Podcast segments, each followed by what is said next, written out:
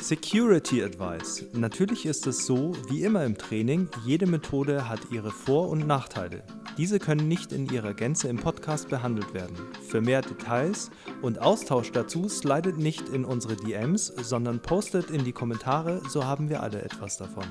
Und jetzt weiter im Programm. Ähm, ja, Kraft, Kraft, Kraft. Was ist denn äh, der Unterschied zwischen Kraft und Kraft? Deutschlands geballte Kompetenz. Wahnsinn. kann man reden. Sebastian und Rob, Es geht hier um Wachstum. zwei Sportler. Für Sportler. Neben ihrer Kondition hat sich auch ihre Geschicklichkeit verbessert. Enorm in Form. Das hört sich gut an. Ja, es gibt äh, die schöne, den schönen Unterschied im englischsprachigen Raum zwischen Force und Strength, während bei uns Kraft immer Kraft ist, egal ob physiologisch oder physikalisch. Ja. Und ähm, das ist eben der große Unterschied. Force ist äh, die Größe der Kraft im physikalischen Kontext und äh, Strength wäre quasi das, was der Mensch produziert. Ja, also Force im physikalischen Kontext kannst du gleich äh, als F gleich M mal A zum Beispiel ähm, quantifizieren, aber Strength oder Kraft als physiologische Fähigkeit, die ein Mensch hat, ist es halt nicht so einfach, das zu quantifizieren. Ja, sie, also äh, du kannst natürlich dann, äh, wie ich bei Zatjorski wieder gelesen habe, weil es einfach äh, erotische Crush. Literatur ist, ähm, kannst du natürlich wieder reden von äh, interner Kraft und externer Kraft, also die, die quasi produziert wird durch das System Mensch und die, die im Pro äh, System Mensch produziert wird, also Ja. Drehmomente Ja. und äh, Kraft der einzelnen Muskeln, die dann resultiert quasi in Bewegung. Ja, Ähm, also es hängt natürlich die physiologische Kraft direkt mit der physikalischen Kraft zusammen, Ja. aber es ist halt wichtig für die, ähm, für die differenzierte Betrachtung von Kraft, ähm, gerade für Athletikbereich. Ich denke ehrlich gesagt eigentlich für alle, also egal ob es Reha ist oder gut aussehen oder was Ja. weiß ich. Man sollte das wissen, damit man einfach die Methoden ganz anders betrachtet. Und das Ziel ist eigentlich, ich möchte meine Kraft steigern, um die Kraft zu steigern. Also ich möchte meine physiologische Kraft, meine Strength verbessern, um die physikalische Kraft, die Force besser entwickeln, generieren zu können. Genau, also genau das ist der Ablauf, äh, in dem es stattfinden sollte. Und dann ähm, kann man sich nämlich auch überlegen, okay, die physikalischen Kräfte, die die Anforderungen an mich stellen in meinem sportlichen Kontext, in meiner Sportart, äh, wie sind die aufgebaut, was charakterisiert die? Und dann kann man sich überlegen, ah, welche Kraftfähigkeiten korrelieren dazu. Ähnlich wie wir es in der Transferfolge ja auch gemacht haben mit den Beispielen, zum Beispiel, warum ist bei äh, Beschleunigung äh, die konzentrische Power wichtig oder die exzentrische Komponente der Kraft bei, äh, beim Abbremsen. Genau, und du hast es schon gesagt, unterschiedliche Kraftfähigkeiten. Also wir können Strength kategorisieren, einteilen in Maximalkraft, Explosivkraft und Kraftausdauer, also diese drei Kategorien für äh, unseren Zweck heute. Und diese, also je nachdem, welche dieser drei Fähigkeiten ich trainiere, oder wie ich sie trainiere, wirkt sich natürlich dann auch anders auf die physikalische Kraft, die Force auf, aus, die ich dann wieder entwickeln kann. Und wenn man jetzt mal Maximalkraft als Beispiel nimmt, Maximalkraft ist der, ähm, die Menge an Kraft, die ich äh, voluntarily, Ja, willkürlich. willkürlich, genau, die ich willkürlich Die höchste Kraft, die du willkürlich erzeugen Genau, kannst. äh, in einem unbegrenzten Zeitraum, in Ja. einem unbegrenzten Zeitfenster, das ist wichtig. Ähm, und die ist bedingt durch zwei Faktoren, und zwar durch die strukturellen Faktoren, also in dem Sinne, wie viel Muskulatur habe ich, wie viele, Muskelquerschnitt. genau, der Muskelquerschnitt, wie viele kon kontraktile Elemente habe ich, also wie viele Bauarbeiter habe ich, um überhaupt äh, Kraft zu produzieren. Ähm, und der zweite Faktor ist die neurologische Komponente, also wie gut ist mein Nervensystem darin, diese kontraktilen Elemente einzusetzen. Also wenn man da sagt, nochmal strukturell, ich habe 200 Bauarbeiter, aber neuronal. Mein, mein, Vorarbeiter ist kacke. Genau, mein Vorarbeiter kann nur mit 50 von denen sprechen und die einsetzen und 150 äh, chillen in der Sonne. Dann äh, muss ich nicht mehr Bauarbeiter anstellen, sondern dann muss ich einen besseren Vorgesetzten finden. Ähm, und dementsprechend kann man eben an diesen zwei Faktoren arbeiten. Diese zwei Stellschrauben hat man, um dann das Produkt der Maximalkraft zu verbessern. Ich bin immer noch begeistert von deinem Beispiel. Danke. Was haben wir denn noch für andere? Ich habe schon mich gesagt, jetzt ganz rausgebracht. Herzchenfilter. ja.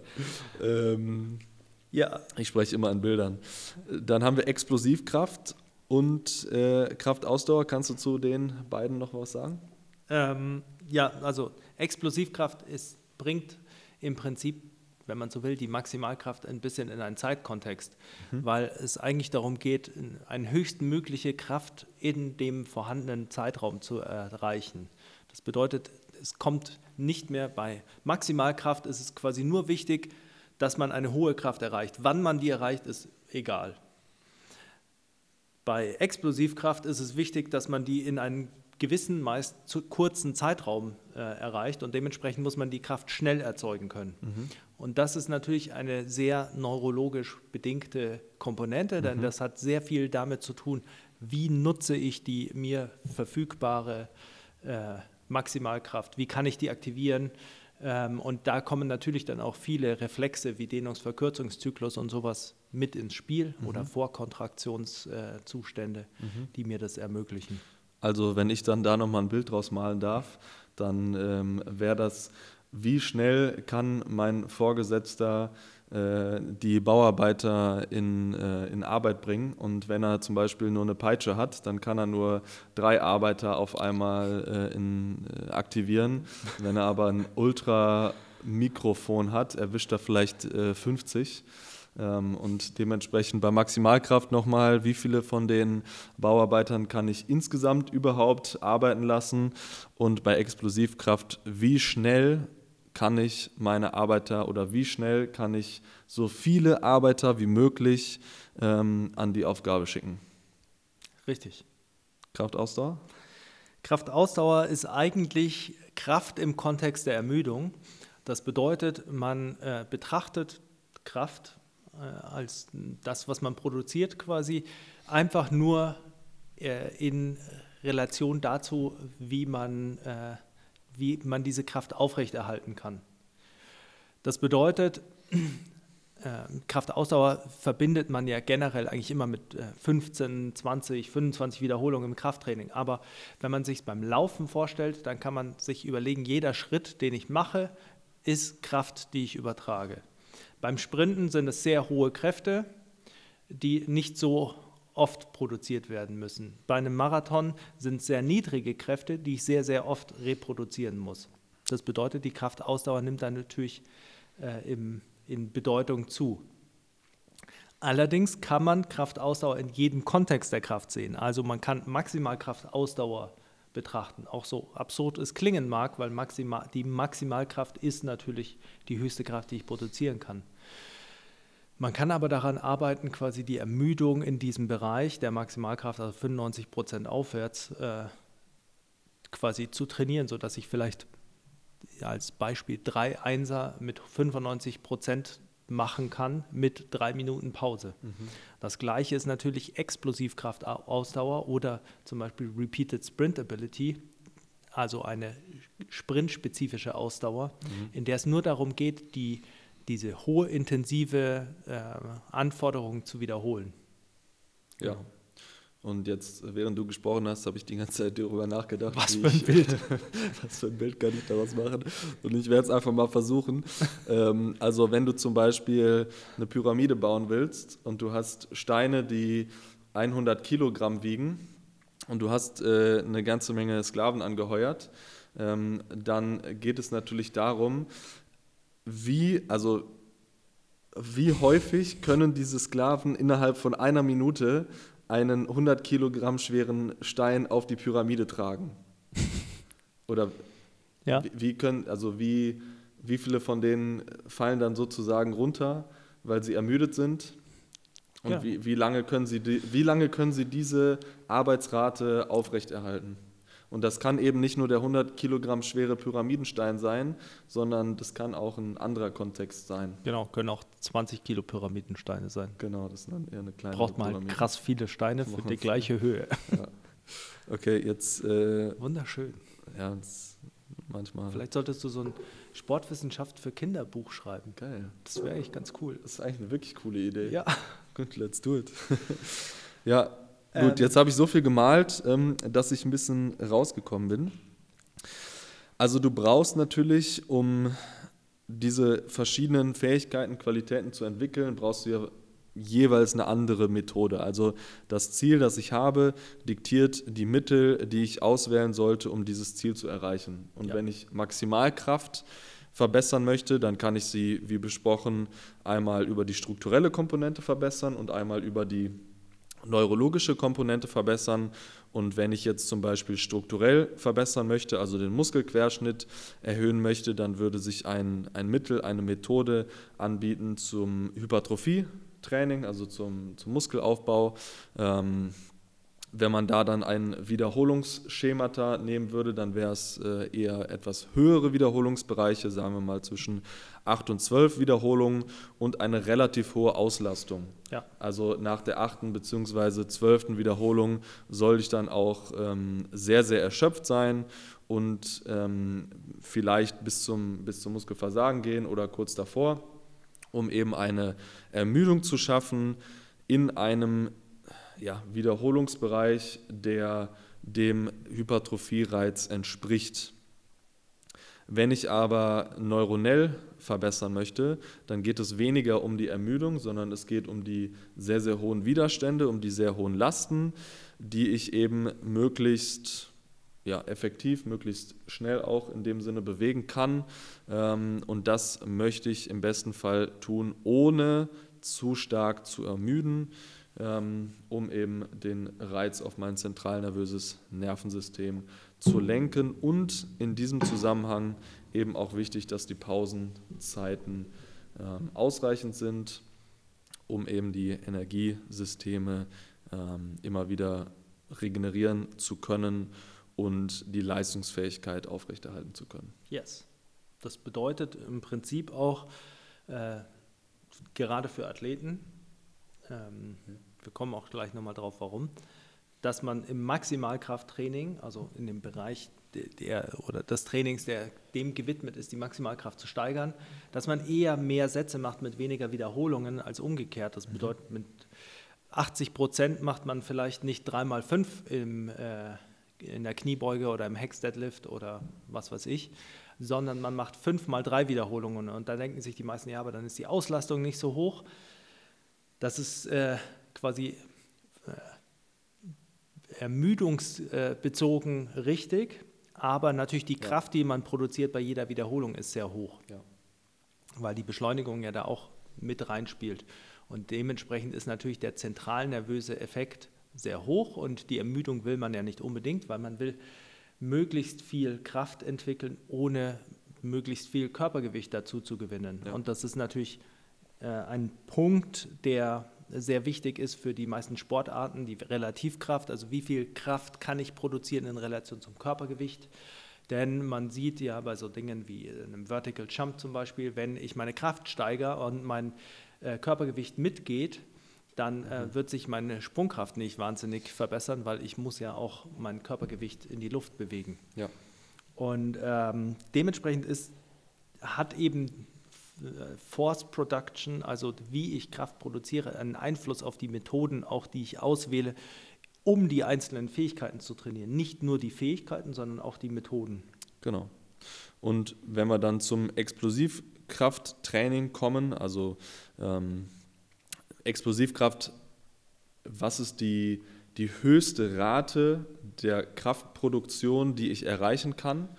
Also bei Maximalkraft hatten wir, okay, wir haben eine Maximal, also wie hoch ist die maximale Kraft, die ich in einem unbegrenzten Zeitraum erreichen kann. Bei, Ex bei der Explosivkraft geht es aber darum, wenn ich jetzt zum Beispiel nur ein geringes Zeitfenster habe, wie schnell kann ich jetzt, also wie hoch ist die Kraft, die ich produzieren kann in diesem geringen Zeitfenster. Yes. Und wenn ich daran arbeiten möchte, ist das natürlich ein, ein anderes Mittel, als wenn ich am Maximalkraft, an der Maximalkraft arbeiten möchte. Genau. Kraftausdauer Kraft, auch wieder anders. Ja, Kraftausdauer ist im Prinzip Ausdauertraining im Kraftbereich, äh, könnte man vielleicht auch sagen. Also äh, da geht es einfach nur darum, äh, quasi die Ermüdungsresistenz zu erzeugen. Und ähm, das sieht man eben auch ganz schön an dem Beispiel mit Repeated Sprint Ability, das wir in der Staffel auch schon mal hatten, äh, dass man es von beiden Seiten immer betrachten kann. Man kann es von der Kraftseite betrachten, dann ist die Lösung äh, die Steigerung der Kraft oder in dem Fall war es der Geschwindigkeit, mhm. die ja auch kraftproduktionsabhängig ist. Ähm, oder äh, man schaut einfach, dass man weniger ermüdet bei gleicher Kraftproduktion. Genau. Hast du, ein, hast du eine Idee, wie man die einzelnen Fähigkeiten denn jetzt ein bisschen praktischer auch nochmal entwickeln kann? Ähm, also grundsätzlich ist es natürlich ist es so, dass man bei Krafttraining immer nur daran denkt, was macht man im Gym. Also Kraft ist natürlich immer verbunden mit einer Hantel oder mit Kettlebells oder äh, mit was weiß ich, was gerade äh, in deinem Kopf schwirrt, aber irgendetwas, was quasi Gewicht hat. Man sollte sich aber vor Augen führen, dass Kraftproduktion ja stattfindet bei jeder Bewegung. Dementsprechend hat jeder Trainingsinhalt einen gewissen Anteil an Kraftkomponente. Es ist halt nur die Frage, wie gewichtet es ist. Also selbst wenn ich stehe, produziere ich eine Kraft, die der Gravitation äh, widersetzt ist oder entgegengesetzt ist. Dementsprechend ist Leben Krafttraining. Leben ist Krafttraining. Man kann, also um quasi den äh, Satz der Kommunikationswissenschaft zu äh, klauen, man kann nicht nicht Kraft trainieren. Mega geil. Ich würde am liebsten jetzt die Folge beenden, aber leider haben wir noch ein paar Sachen, die wir besprechen müssen. Ja. Ähm, aber also für Maximalkraft ist natürlich dementsprechend wichtig, dass man einen hohen Widerstand hat. Wenn ich jetzt einen super krass schweren Schlitten einen Berg hinaufschiebe, dann ist das sicher Maximalkrafttraining. Gerade wenn ich damit zwei bis drei Schritte nur schaffe. Ja. Ähm, wenn ich Explosivkraft trainiere, dann darf der Widerstand natürlich nicht so hoch sein, dass ich, äh, dass ich einfach einen sehr langen Zeitraum habe, über den ich Kraft produziere. Dementsprechend sind natürlich Dinge wie Sprünge und Sprints oder auch Explosivkraftübungen wie Weighted Jumps oder äh, Olympic Lifts sind Explosivkraft entwickelnde Methoden, weil die, die äh, Beschleunigung, nicht mal die Geschwindigkeitskomponente, sondern die Beschleunigungskomponente so einen höheren Fokus erfährt quasi. Also man kann sich das auch wieder vorstellen wie ein Regler, den man hin und her schiebt zwischen Kraft und zwischen Beschleunigung. Und irgendwo dazwischen steht man. Wenn man jetzt bei Maximalkraft ist, ist das Gewicht so hoch, dass die Beschleunigung sehr niedrig ist. Und wenn man bei Explosivkraft ist, ist man weiter auf der Beschleunigungsseite. Und deshalb ist die motivationale Komponente auch so wichtig, ja. dass man, wenn man von Explosivkrafttraining spricht, dass man wirklich sagt, jede Wiederholung sollte mit maximaler Intention ausgeführt werden, also mit dem Willen, diese Last so schnell es geht zu beschleunigen, so schnell es geht zu bewegen. Ja, das ist äh, natürlich essentiell, weil äh, im Gegensatz zum Maximalkrafttraining, wo die Last so hoch ist, dass man im Prinzip keine Wahl hat, weil dann schafft man es nicht, äh, kann man natürlich äh, einen Sprung äh, submaximal machen.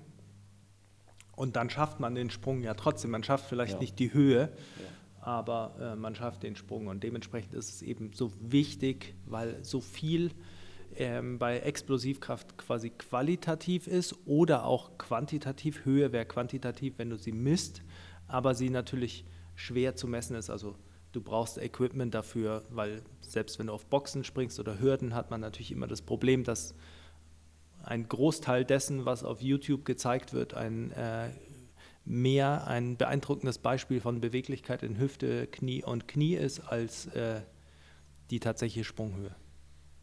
Eine Beweglichkeit in Knie und Knie. In allen Knien. In allen Knien. in allen drei Knien. ähm, weil, na, so. Ja. ich weiß, was du meinst. ähm, ja, genau. Und äh, deshalb ist es im Explosivkrafttraining, du hast schon von Jumps gesprochen, aber es ist generell sinnvoll, ähm, belast, äh, ballistische Bewegungen zu machen. Dazu gehören Jumps, weil du hast eben, du hast kein Abbremsen in der Beschleunigung. Ja. Du beschleunigst komplett durch, verlässt den Boden und landest dann wieder. Bei einer Kniebeuge zum Beispiel hast du immer eine abbremsende Bewegung. Oder auch bei Medizinballwürfen zum Beispiel, also ein Ex Explosivkrafttraining für den Oberkörper. Auch das ist eine ballistische Bewegung, weil der Ball irgendwann deine Hände verlässt und du ihn komplett durchbeschleunigen kannst, ohne aber eine Abbremsphase drin zu haben. Zum Beispiel auch ähm, Box Squats mit einem Bandwiderstand, also steigendem Widerstand nach oben. Ähm, das ist eine, eine, eine Methode, wo du komplett durchbeschleunigen kannst. Ja. Und das ist eben sehr, sehr sinnvoll für Explosivkrafttraining. Ist ja im Prinzip das gleiche auch wie mit dem Luftwiderstand bei Kaisergeräten. Ja. Ja. Und ähm, ich denke, es ist auch, ist jetzt vielleicht wieder ein bisschen zu ausführlich, aber ich denke, dass wenn man versteht oder wenn man es, wenn man anfängt, Kraft sich so vor Augen zu führen, dann sieht man in verschiedenen sportlichen Bewegungen, wie der Körper es löst, das Problem kurzer Zeitfenster zu haben. Dann kann ich sehen bei einem Wurf, warum die Ausholphase hier hinten ist und warum die Hüfte zuerst rotiert quasi, damit ich einen Impuls erzeuge, damit der der Zeitraum, den ich quasi habe, um Kraft auf den Ball zu übertragen oder Kraft zu entwickeln, bevor ich sie auf den Ball übertrage, möglichst hoch ist. Damit man diese Vorspannung erzeugt und damit man dann den, äh, schon eine hohe Kraft produziert hat, bevor die Wurfbewegung beginnt, also die eigentliche Wurfbewegung. Ja. Und lauter solche Dinge. Und wenn man äh, eben anfängt, Kraft so zu betrachten, dann ist das Krafttraining auch eigentlich sehr logisch und dann gibt es auch ähm, wenig, was man irgendwie glauben kann, ob äh, die Methode oder die Methode jetzt besser ist, sondern man sieht halt, was die Vorteile der einzelnen Methoden sind in dem Kontext, den man entwickeln will. Das äh, hat, sollte zumindest jeder verstehen, der ähm, an der Kirmes schon mal am Boxautomaten war ja. und weiß, dass äh, wenn man nur und den sich Arm noch daran erinnern kann, sich, noch, äh, wenn man nur den Arm einsetzt, äh, für den Schlag, dass der Score auf jeden Fall wesentlich geringer ist, wie wenn man vom, vom, vom Boden aus von der, der, anderen Hüfte Seite über den Rumpf vom oder Schießstand Anlauf nimmt und dann mit dem 360 Roundhouse Kick versucht den Ball zu treffen, aber sich dabei jegliche Schienenbeine bricht. Ja. Ja, so leicht kann es dann auch manchmal sein. Ähm, Kraftausdauer also es ist die Kraft im Kontext der Ermüdung, also wie gut kann ich meine Kraft aufrechterhalten unter dem Einfluss der Ermüdung. Ähm, und das können wir im Prinzip steuern, indem wir Pausenzeiten manipulieren. Also du hast gerade gesagt, auch Maximalkrafttraining, drei Wiederholungen mit 95 Prozent vom Maximal, äh, maximalen Gewicht innerhalb von drei Minuten und wenn es jetzt das Ziel wäre, die Kraftausdauer zu trainieren, könnte man sagen, okay, ich möchte innerhalb dieser drei Minuten vier, vier Wiederholungen mit dem Gewicht machen oder ich möchte die, das Zeitfenster verringern, indem ich diese drei Wiederholungen mache. Das wäre dann ein Fortschritt oder eine Steigerung der Kraftausdauer im äh, Kontext der Maximalkraft. Genau. Und ähm, natürlich ist es auch so, wenn man sich dann eben überlegt, wenn ich jetzt das Volumen einfach im Krafttraining steigere, dann trainiere ich sehr stark natürlich auch Kraftausdauerfähigkeiten, weil das mache ich über mehrere Sätze oder mehrere Wiederholungen in einem Satz. Das bedeutet natürlich, dass die äh, metabolische Komponente zunimmt, die Ermüdung mehr zunimmt und äh, ja.